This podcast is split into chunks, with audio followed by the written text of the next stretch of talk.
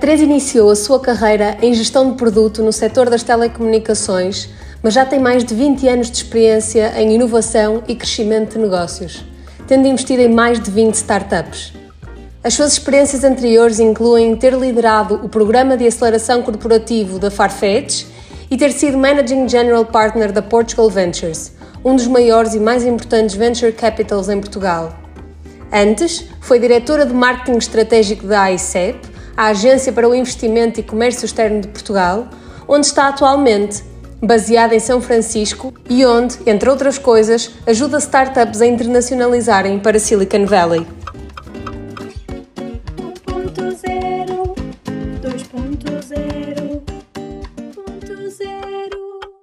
Olá, Teresa, muito bem-vinda. Temos muito gosto em ter-te no podcast 2.0 e por seres a nossa mentora de hoje.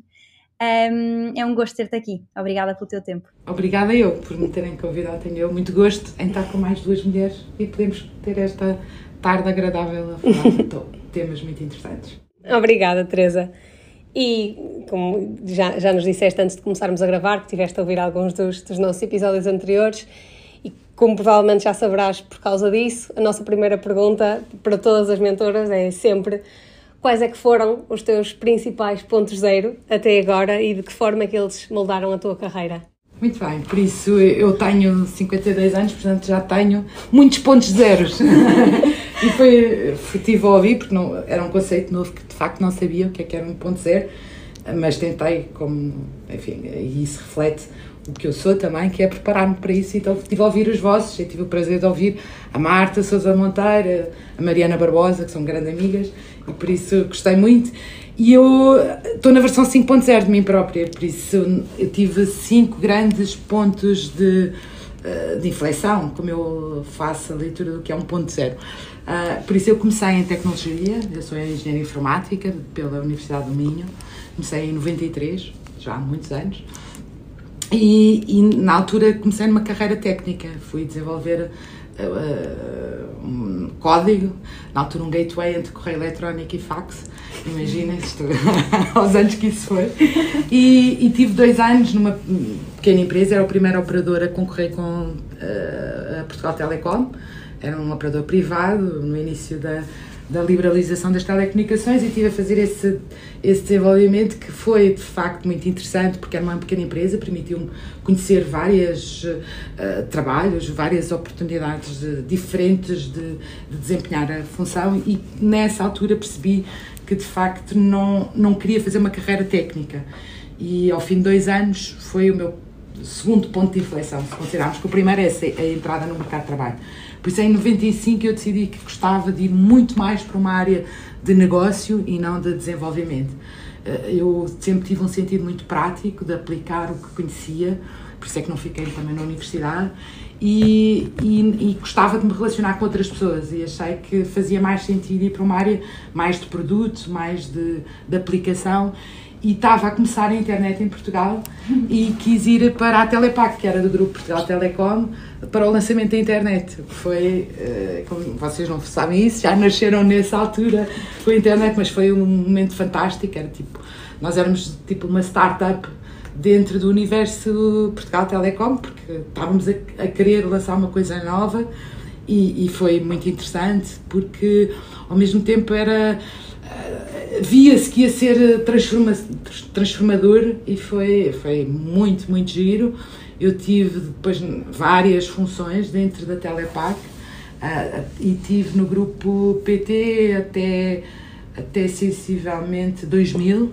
Em 2000 eu achei que já tinha tido várias, várias jobs, várias uh, funções, mas queria conhecer outra cultura por isso, não, na altura, eu apresentei a admissão e o meu presidente até me dizia: não, peça uma, uma licença sem vencimento para ir conhecer outras coisas. Eu disse: não, não, não.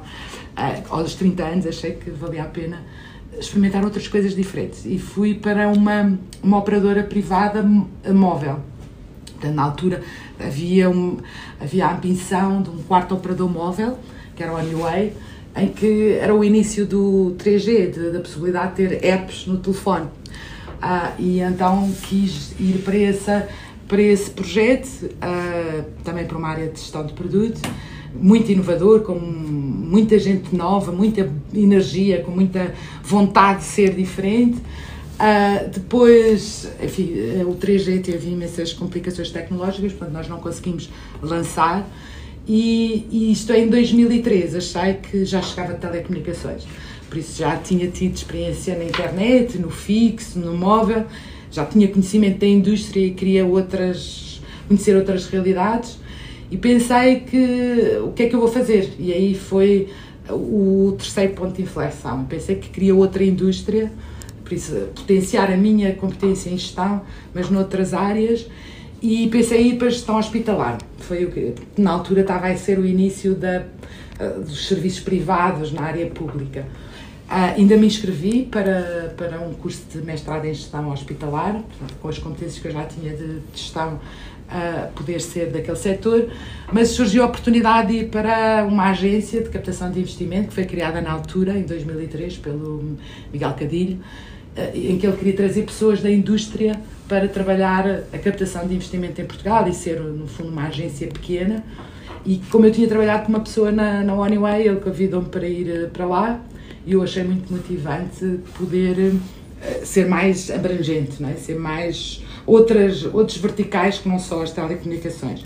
Por isso, esse foi o, o terceiro ponto de inflexão. Uh, foi giro porque ao mesmo tempo era muito diferente, mas eu ao mesmo tempo também não tinha a experiência pública, eu vinha da área privada e foi aí que fui fazer um mestrado em políticas públicas. Uh, e isto acho que é algo que me caracteriza e que ao mesmo tempo também ouvi, uh, acho que foi a, a Marta que falou, é? não, primeiro dizemos que sim e depois aprendemos a fazer. Eu acho que nós temos que potenciar as nossas capacidades, mas ao mesmo tempo queremos ser exigentes connosco próprios e temos as, as skills, as, as ferramentas que nos permitem ser uh, bons naquilo que fazemos. Então fiz esse mestrado em políticas públicas, Uh, em, o, a tese final foi em concorrência, enfim. Depois fiz uh, o, o, percurso todo na ICEP, fiz desde captação de investimento, a marketing estratégico, depois fui chefe de gabinete do presidente e em altura, isto é em 2011, finais de 2011, pensei que já tinha feito muita coisa e que precisava então de alterar um pouco, de experimentar outra coisa nova. Falei com um amigo a dizer-lhe que me conhece bem e ele disse-me, Teresa, se calhar está na altura de voltar para as tecnologias, porque, enfim, largaste as tecnologias há mais de, de 15 anos. E eu, na altura, a falar com ele, pensei que capital de risco era uma oportunidade fantástica estamos a falar na grande inversão do que foi o empreendedorismo em Portugal, não é?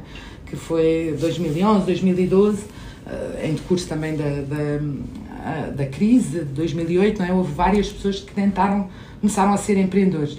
E então foi, tive a oportunidade de ir para a Portugal Ventures e, portanto, considero que essa é a quarta, a 4.0 e foi uh, fantástico. Foi provavelmente a minha maior experiência, maior em, em termos de alteração de, de personalidade até, porque eu comecei a estar outra vez com, jo com, com jovens, não é? Eu já tinha, na altura já tinha 40 talvez, e voltei a estar com pessoas de 25, de 30 que queriam muito fazer, que tinham muita energia, e isso deu-me imensa energia foi muito bom, foi provavelmente o que mais me marcou em termos de, de transformação. Os outros, se calhar, foram mais evolução.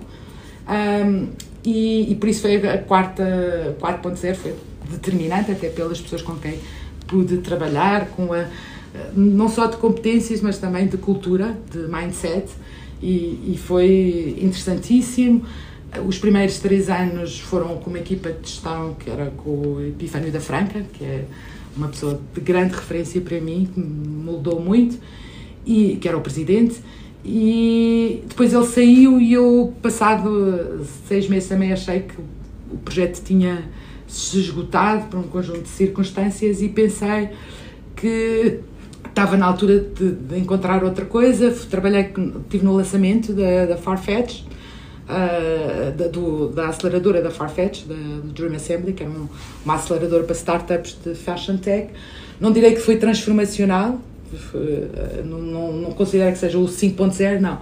Mas fui lá, experimentei, foi muito interessante trabalhar num ambiente mais de multinacional e foi aí que eu fiquei atenta que ainda não tinha tido uma experiência de viver internacionalmente.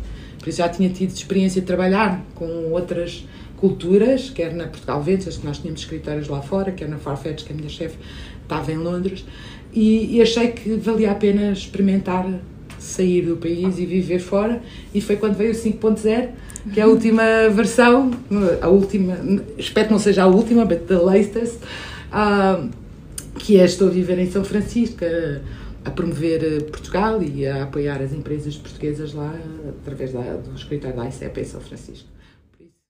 E pontos de inflexão que foram desde o teu percurso académico, não é? Do início do teu percurso académico, nessa vertente mais técnica, até depois este momento em que decidiste que querias viver fora e que, que te viraste para este mundo mais das, das startups.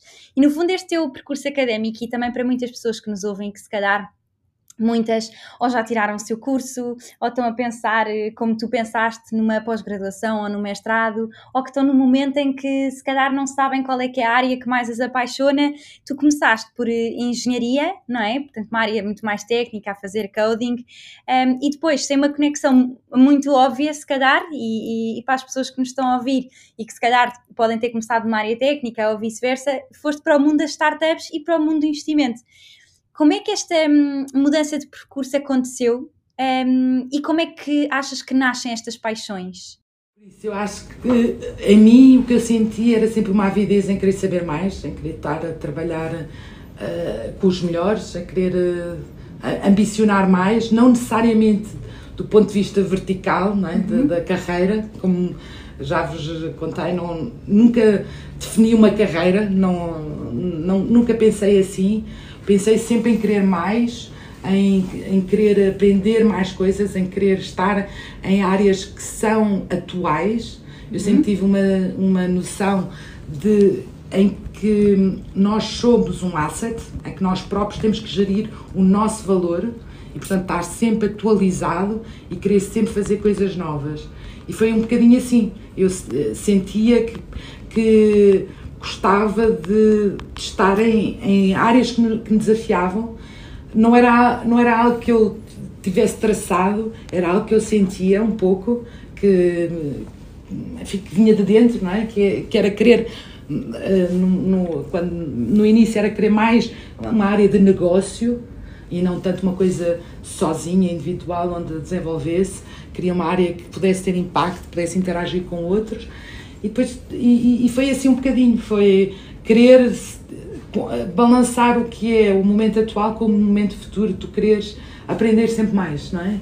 Ah, e portanto, tentando estar alerta do para onde é que o mundo está a ir e, e tentando ter, ouvindo outros para, para haver um bichinho que nos chama, não é? Se queremos um chamamento, haver um bichinho que nos chama que é por ali. Ah, e não como eu já disse várias vezes, para mim não foi, uh, não foi algo que eu programasse, foi, foi algo que eu sentia quando estava, se tinha esgotado e, e começasse, talvez a seis meses antes, a tentar pensar o que é que eu gostaria de fazer e como é que eu posso lá chegar. Tu há pouco dizias-nos que hum, agora este teu último ponto zero, neste teu mais recente ponto zero, não será o último com certeza, é agora este, este teu cargo em São Francisco, onde promoves Portugal e os empreendedores portugueses, não é? Como é que é ter esta responsabilidade de promover todo um país, todo um ecossistema, todo um conjunto de startups num mercado tão importante, tão crítico, muitas vezes na expansão das, das startups, como é este mais conhecido vale do mundo, que é Silicon Valley, não é? Como é que é ter esta responsabilidade e o que, é que como é que tu fazes exatamente? O que é que é exatamente aquilo que em que é que consiste exatamente o trabalho da diretora de, da ICEP em São Francisco? Por isso, como é, é uma oportunidade fantástica, antes de mais. E é poderes uh, ter uma experiência diferente, mas ao mesmo tempo poderes ajudar outros. E isso vem do, do lado mais de relacional que eu tenho. E, e teres um sentido de responsabilidade que é poderes ser útil de uma forma eficaz. Ou seja, eu estou lá estou a ter a oportunidade de contactar com pessoas muito capazes e muito uh, excelentes e, portanto, também aprender com elas e trazer isso para as empresas de cá. Uh, ou seja, eu, no apoio que dou às empresas, tenho um respeito enorme pelo tempo, pelo tempo delas e, portanto, tento que a experiência e os ensinamentos que eu ganho, no, no sentido, por exemplo, de lhes dar, de lhes transmitir qual é que é a melhor forma de abordar o mercado, que seja eficaz, portanto, que lhes poupe tempo, que lhes poupe dinheiro e, portanto, que possa fazer essa eh, que lhes ajude a abordar os mercados externos. Essa é a primeira vertente. É poupar tempo, poupar dinheiro, tentar ser mais eficaz. Por outro lado, eu tenho a responsabilidade de captar investimento, de captar empresas para Portugal. E só essa dualidade entre apoiar empresas portuguesas e captar investimento também é muito interessante, porque eu posso, ao mesmo tempo, com as pessoas que eu conheço na área da captação, serem úteis para as empresas portuguesas. Ou seja, imagina uma, empresa, uma startup de tecnologia vai para a Califórnia, por exemplo, à procura de potenciais clientes. Eu, com a minha rede de contactos com quem falo para poder captar para, para virem para Portugal, podem também ser potenciais clientes desse, desse, dessa empresa. E, portanto, nessa medida, há sinergias. E, e é ótimo. O que eu tento fazer é aprender com as pessoas que lá estão, aprender que é a cultura de negócios e transmitir essa visão. Por exemplo, o que é que eu aprendi? Eu, na Portugal Ventures nós já tínhamos tínhamos um escritório lá, portanto eu já ia a São Francisco, já tinha visto o que era o mindset de empreendedorismo em São Francisco, no sentido do sense of urgency, não é? o sentido de urgência, o give back, o dar à comunidade, tudo isso já tinham sido lessons, já tinham sido ensinamentos que eu tive e que também pus em prática e por isso também tento ajudar os outros e dar também e transmitir essa necessidade de, de urgência. O que eu agora senti mais quando comecei a, a, a tratar com americanos é, de facto, uh, a necessidade de pensar em trazer valor para os outros. Ou seja, tu não, não é só tu pedires uma reunião para apresentar Portugal, é tu pensares como é que o que eu lhe vou dizer é útil para ele. Portanto, tu preparares antes das reuniões uh, porque é que eu vou resolver um problema desta pessoa.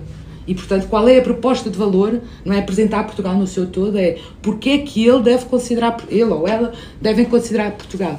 E o mesmo se aplica às empresas portuguesas, eu digo isto a elas, que é quando querem abordar a Califórnia, têm que pensar qual é o problema que vão resolver. Não é venderem-se, é pensarem quais são os problemas que, os, que esse potencial cliente possa ter, que as soluções de, dessas empresas venham responder. E portanto eu acho que foi essa a cultura que eu senti, para além de, de evolução pessoal, de, enfim, uma pessoa estar fora da sua zona de conforto, viver fora, não ter, enfim, não ter o suporte que nós temos aqui na nossa, no nosso país e na nossa família, mas do ponto de vista profissional foi muito isso, foi aprender a trabalhar num contexto americano e, portanto, aprender a ser rápido, é? porque eles têm déficit de atenção, como é que captas logo no, no início da conversa e preparar as reuniões para isso. Eu faço reuniões lá de meia hora, aqui em Portugal a gente tende a fazer reuniões muito mais extensas, não.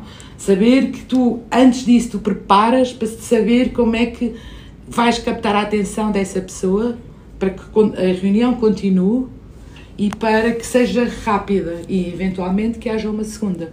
Portanto, é esse que eu aprendi quer dizer, aprendi muitas coisas, mas assim, mais rápido é isso e que eu tento transmitir às empresas que, que me contactam para as apoiar na, em São Francisco e na Califórnia em geral. Teresa, e neste, neste caminho que tu foste, fazendo, quer na Portugal Ventures, quer agora um, com o teu cargo em São Francisco, um, tiveste muitos destes momentos, não é? Estas reuniões e estes encontros em que tinhas de alguma forma de influenciar os teus stakeholders ou, no fundo, promover Portugal, quase a fazer um pitch, não é? Sobre Portugal, quase nessa posição uh, também de empreendedora. Um, como, é que, como é que se faz isto?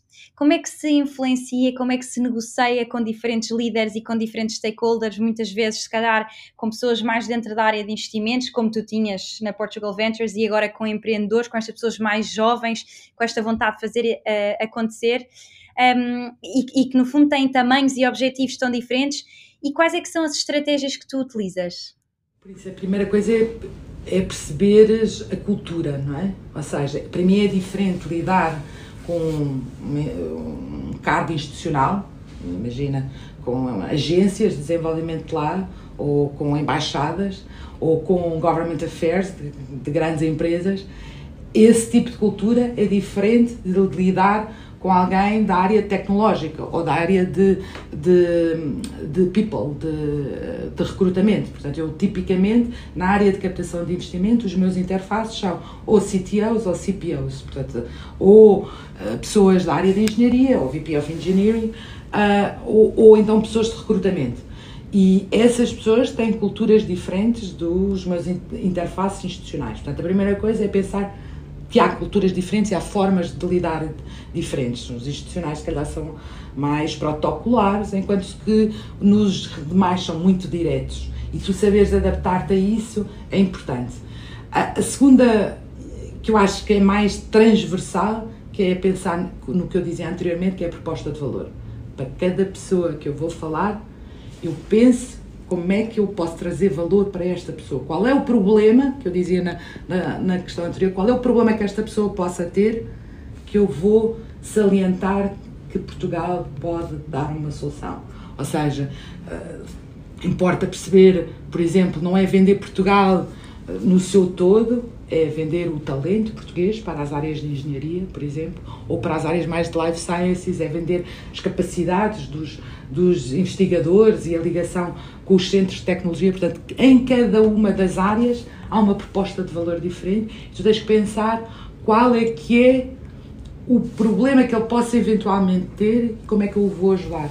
E como é que eu vou ajudar é no sentido, primeiro, de perceber que nós somos a resposta e depois como é que ele chega lá. Ou seja, não é só promover, é também ao mesmo tempo criar no, com os conhecimentos que eu tenho aqui, com a minha rede de contactos aqui, saber quem são as pessoas que podem ajudar. Pode ser, por exemplo, encontrar espaços, pode ser, por exemplo, encontrar um advogado. Portanto, criar, ir para além do, do teu trabalho, mas sim pensar na ótica da resposta e do problema que ele possa ter. E é isso que eu faço muito, que é. Uh, e, e não ter medo isso eu aprendi na, na, em São Francisco. Posso falar com pessoas muito importantes, mas não, não, não, não me assustam, não é. E eles são tão informais, são tão descomplicados, é? até na forma como vestem, que tu és mais um lá. E se, talvez, se, ao fim talvez de seis meses foi o que eu senti isso. Principalmente até foi mais durante a pandemia. Portanto, quando o Covid eh, começou e a maior parte das pessoas, das pessoas que lá estavam foram-se embora, eu fiquei lá, portanto eu passei a ser um dos de lá. Eu não era só a portuguesa que foi para lá e que promovia Portugal, não. Eu passei a ser um dos que está lá. E portanto eu era um, mais um do ecossistema que estava lá e falo com as pessoas sem, sem receios, não estou a falar com o título, não é? E eles são muito assim eu aprendi isso e, e é o que eu tento fazer. É, é não, não, não ter eh, complexos. E achas que ser mulher em algum momento influenciou de alguma forma particular essa tua capacidade de negociação, positiva ou negativamente? Eh, tanto agora, se calhar agora estás numa posição em que negocias mais de um para um com, ou que promoves ou conversas ou discutes mais de um para um com, com estes líderes eh, de diferentes organizações ou, ou empresas mas também se calhar noutros, noutros, noutros contextos, noutras posições anteriores também tiveste a oportunidade de fazê-lo, na Portugal Ventures, como a Falda referia, mas também se calhar ainda até na, na Telecom, na ICEP a primeira vez que lá, que lá estiveste. Sentiste que ser mulher teve algum papel importante neste, neste percurso? E que, que tipo de líder és tu enquanto, enquanto mulher, diferente daquilo que talvez fosses se, se não fosses mulher? Sim, uma resposta longa. Por isso, eu acho que nós mulheres somos muito exigentes connosco próprias e isso é bom, aprendemos, preparamos e nessa medida é, é, muito positivo. Mas depois também há outras vertentes que é eu senti talvez mais na, quando fui para Portugal Ventures, que eu era administradora, portanto pertencia, pertencia ao board, aos, não é, aos três de, que, que liderávamos e, e, que depois tínhamos reuniões com pessoas em lugares importantes. Uh, eu, eu, tenho a sensação que os homens fazem mais clube é? na altura, e estamos a falar em 2012, agora há muito mais mulheres, mas eh, na altura eram poucos os casos de mulheres em posições de liderança e por isso não havia tanto conversas informais que tu, que tu aprendes, que tu sabes o que acontece e que tu te interligas e tu te apoias, não é? You scratch my back, I scratch you, yours. Acho que na altura não havia tanto e podia ser talvez alguma desvantagem. Por isso, por um lado, eu sinto que as mulheres têm essa vantagem em, serem exigentes, a serem empáticas, em terem a capacidade de pensar no outro. Talvez tenha sentido que no início da minha exposição não havia tanto esse, esse clube, essa hum, criação de suporte entre, entre mulheres. Agora acho que já há uma diferença e, e tenho também sempre, e por isso é que eu aceitei logo, mal me convidaram para vir cá, eu faço sempre isso, sempre que são mulheres, eh, estou lá, quero apoiar e, e acho que nessa medida talvez tivesse sido enfim, algo que eu tive que saber vencer, não é? Saber ter uma conversa de amigos, de buddies, entre homens, e sendo eu mulher, que é diferente, ou pelo menos era diferente há 10 anos atrás. Em São Francisco eu não sinto isso, há muita cultura de diversidade e não sinto que haja uh, nenhuma uh, handicap por ser mulher, não sinto, há mulheres em posições de liderança, não, nunca senti isso, aqui talvez tenha sentido antes. O que eu acho que foi para mim determinante enquanto líder foi eu não tive filhos. E isso fez muita diferença, porque eu pude dedicar-me às coisas que eu gostava de fazer profissionalmente. Eu vi, eu estudei engenharia de sistemas e informática na Universidade da Minha e quando estudei, metade eram mulheres. Isto é em 88, metade da minha turma eram mulheres.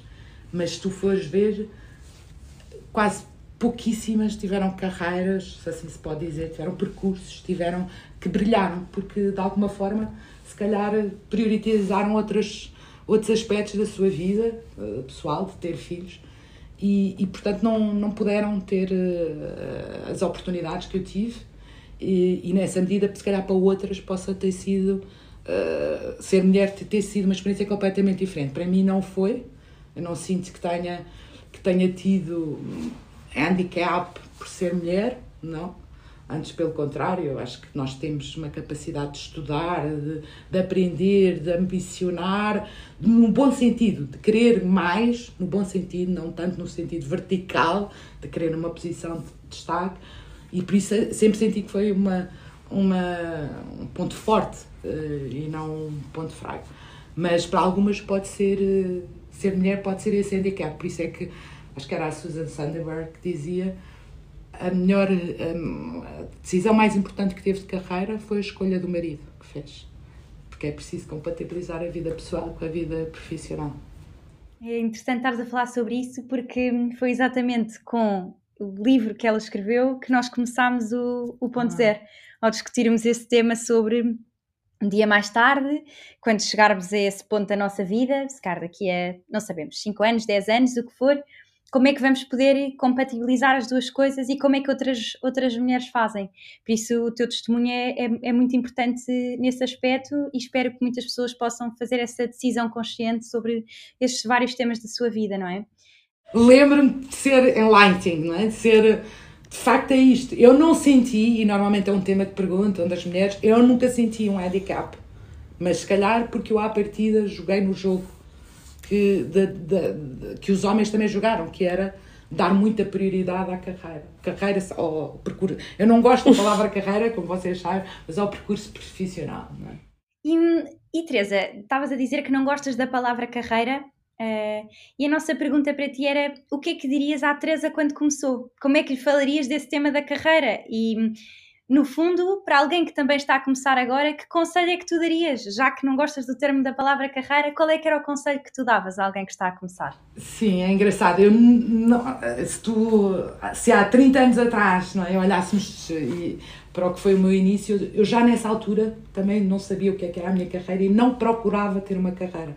Eu procurava ter um projeto que eu gostasse, que fosse ambicioso, que fosse atual, sempre, e que fosse uma cultura em que eu me sentisse uh, que podia ambicionar mais, não é? Que pudesse ter excelência, que pudesse trabalhar em áreas inovadoras e que me dessem oportunidades, como, como eu julgo que disse no início, eu tenho uma noção que eu giro a, a Teresa Fernandes enquanto ativo profissional, enquanto valor no mercado, e lembro-me quando foi a minha primeira entrevista profissional para um banco, me perguntar, então e como é que se vê daqui a três anos? Aquela pergunta, isto para uma pessoa que acaba de sair da universidade.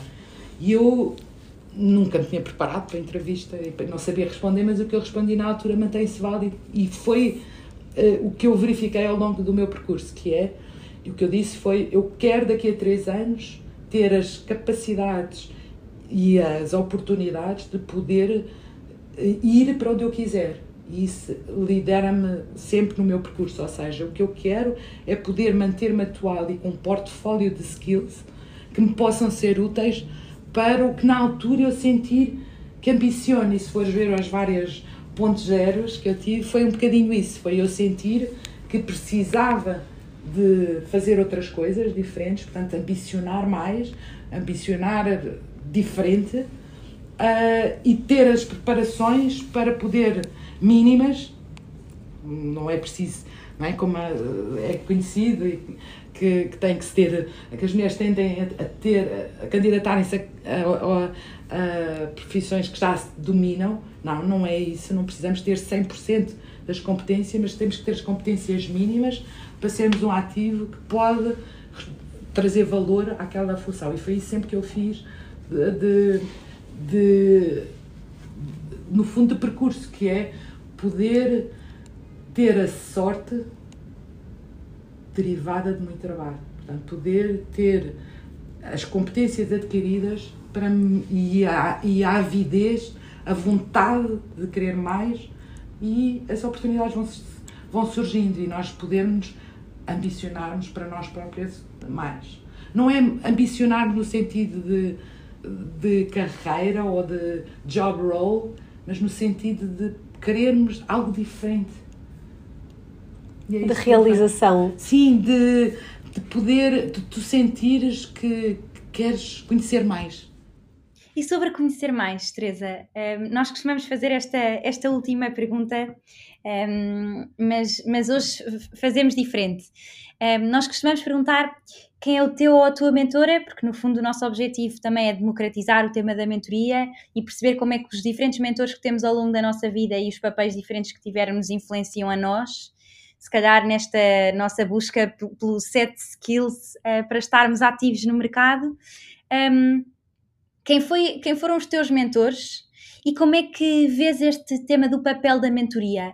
Porque defines a carreira de uma forma tão diferente, se calhar para a nossa geração, não é? Que vemos muito esta ideia da transferência para o nível a seguir e qual é que é o role que vamos ter a seguir e pensar a nossa carreira não é a 5 anos, mas se calhar a 10, para que a decisão que vamos fazer a 5 anos esteja alinhada com a decisão a 10. Como é que tu vês a mentoria? Eu tive uh, duas, duas pessoas que, que me influenciaram muitíssimo. Do ponto de vista profissional foi o José Epifânio da Franca, o CEO da Portugal Ventures, e influenciou-me porque ele me dizia Teresa, temos que ambicionar ao máximo. Portanto, quando fazemos alguma coisa, queremos o um máximo, nem que a gente fique aquém, mas pelo menos tentamos ser tudo naquilo que fazemos. Porque se não, se não ambicionarmos ao máximo, se calhar vamos ficar. Uh, até podemos fazer 100%, mas fazemos 100% de uma coisa muito pequena. E isso marcou-me muito. A, a, a, querer fazer bem e muito, muito, muito, muito superior ao que tu poderias ambicionar. Portanto, ele, na altura, queria para Portugal um nível de, de, de ecossistema, de, de, empreendedorismo, tão ambicioso como Silicon Valley, Israel, o que for. Ele dizia: não há, não há não há um curse, não há uma predestinação para nós ficarmos aquém. Portanto, nós temos que ambicionar ao máximo e, e não ter medo de começar a fazer. E isso marcou-me e marca-me sempre a partir daí, que é mesmo quando eu fui para São Francisco, eu senti isso. Eu vou ser como qualquer pessoa que está a fazer captação de investimento no seu país, sem, sem medos, querer ambicionar sempre mais, preparar, é? termos ambição, mas preparação ao mesmo tempo. Não é ambição desmedida, não é nesse sentido, mas é não ter medo, preparar-nos e queremos ser excelentes. E isso é algo que ele me marcou muito e que eu, enfim, levo comigo e que tento também sempre transmitir aos outros. E vamos à, à questão da mentoria de dar aos outros. Uh, e ele também o dava, não é? ele também me deu. E por isso eu também faço isso aos outros, que é, eu agora, enfim, neste, neste meu percurso, por exemplo, tenho tido estagiárias uh, na, nos últimos ano e meio. E as pessoas gostam muito da função que, que, que nós temos lá, não é? desta vertente de captação e de apoio a empresas, muitas vezes até querem ficar e, eu digo e são estagiários no sentido de estão a começar a, a vida, e eu dizia-lhes, não, não fiquem por aqui, vão experimentar várias, várias vezes, vão experimentar outras coisas, vão criar redes, vão criar, trabalhar com pessoas que têm outros métodos, experimentem várias coisas, até depois sim, então fazer um percurso mais vertical. E nesse sentido é isso que eu também tento fazer aos outros, que é transmitir estes valores de exigência, mas de curiosidade, de querer aprender outras coisas. Não é só fazermos melhor o que já fazemos, não. É queremos aprender várias, várias contactar com várias experiências e, e depois alguma coisa há de acontecer. Por isso eu não vejo essa questão da carreira. Aceito que que se calhar é geracional, porque eu também tive a sorte de ter muitas oportunidades e se calhar agora é mais difícil, mas eu nunca fiz assim de carreira. Fiz sempre de ganhar competências, de ganhar capacidades, de me fazer útil e necessária para, e de estar atenta sobre o que é que me dá interesse, paixão, oportunidade e, e, por isso também transmitir isso às pessoas. E se, se alguém que nos está aqui a ouvir que possa, é, tentem ser curiosos, tentem ser uh, procurar mais, uh, procurar outras coisas. Não é só não é só ser eficiente, não é só, só só fazer bem o que já fazemos. Não, é tentar fazer diferente, tentar criar outras redes, estar num, num nível de excelência e de contacto com outros onde a gente pode aprender e é estimulado. É difícil, às vezes não estamos preparados, mas é essa transformação, é essa dificuldade que nos vai fazer melhor. E a outra pessoa?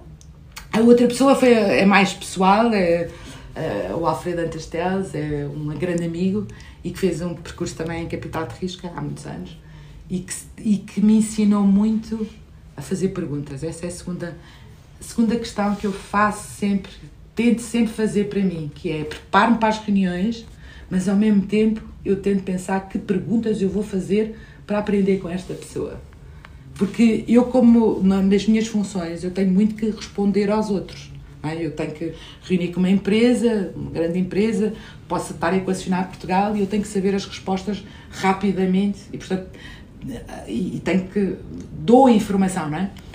Depois, mesmo na vertente de apoio às empresas portuguesas, também é muito assim: eu dou respostas, não é? eu dou informação sobre o mercado, eu dou contactos que tenho, eu, enfim, dou experiência, dou, dou isso tudo. Portanto, tento muito a ter respostas. E eu, eu tento me contrariar no sentido de obrigar-me a, a, fazer perguntas, a pensar. Primeiro eu dou respostas, ganhei a confiança, mas eu, eu quero também fazer perguntas.